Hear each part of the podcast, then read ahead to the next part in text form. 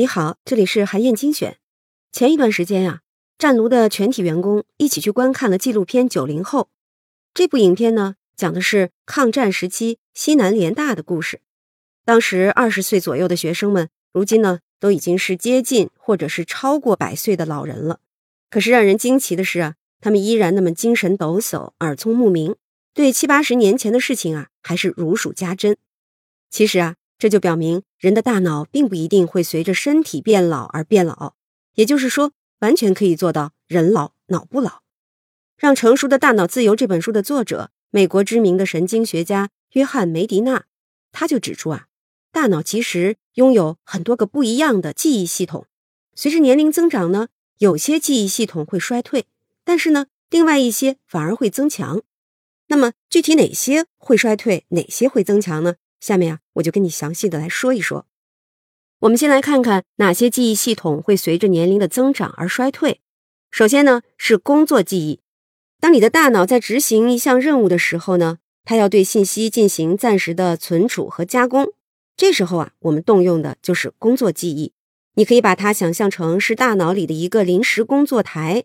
当你的大脑要执行某项任务的时候，就需要把用到的信息从大脑深处提取出来，放在工作记忆这个平台上来处理。比如说，你能在极短的时间里想起一个老朋友的名字，或者快速的完成心算，记得在出门的时候拿上手机和钥匙，这些呀，就都是工作记忆在起作用。研究就显示啊。人在二十多岁的时候呢，工作记忆的能力最强。到了四十多岁的时候呢，会有一个大幅度的下降。一般来讲呢，到了八十多岁的时候，工作记忆就会降到低谷。工作记忆的这种衰退呢，表现在生活里，就是人们常常说的健忘。比如说，一转眼就忘了把手机放哪儿了，或者一打岔就突然忘了接下来要做什么事儿了，等等。其次呢，是情景记忆。比如说，你记得某年的夏天。你跟同学们一起踢了足球，其中一个人摔倒磕伤了膝盖等等，这就是情景记忆。研究就发现啊，一个人的情景记忆会在二十岁的时候达到峰值，到了七十多岁的时候呢，就会大幅度的下降。研究人员曾经做过这样一个实验，让年轻人和老年人听同样的一个演讲之后啊，让他们来回忆，结果就发现，在回忆演讲内容的时候呢，老年人和年轻人表现的都不错。但是，当问到具体演讲人是谁，是男还是女的时候，老年人就不如年轻人记得那么清楚了。这就表明，老年人的情景记忆要比年轻人差很多。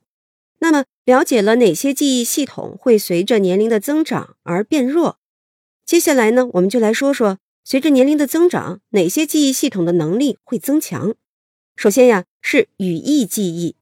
顾名思义，语义记忆就是人的大脑。对词义、语言、做事的步骤和解决问题的策略这些事情的记忆，比如说，你会熟练的使用牛顿力学定律，你知道敦煌在甘肃省，这些呀，动用的就是你的语义记忆能力。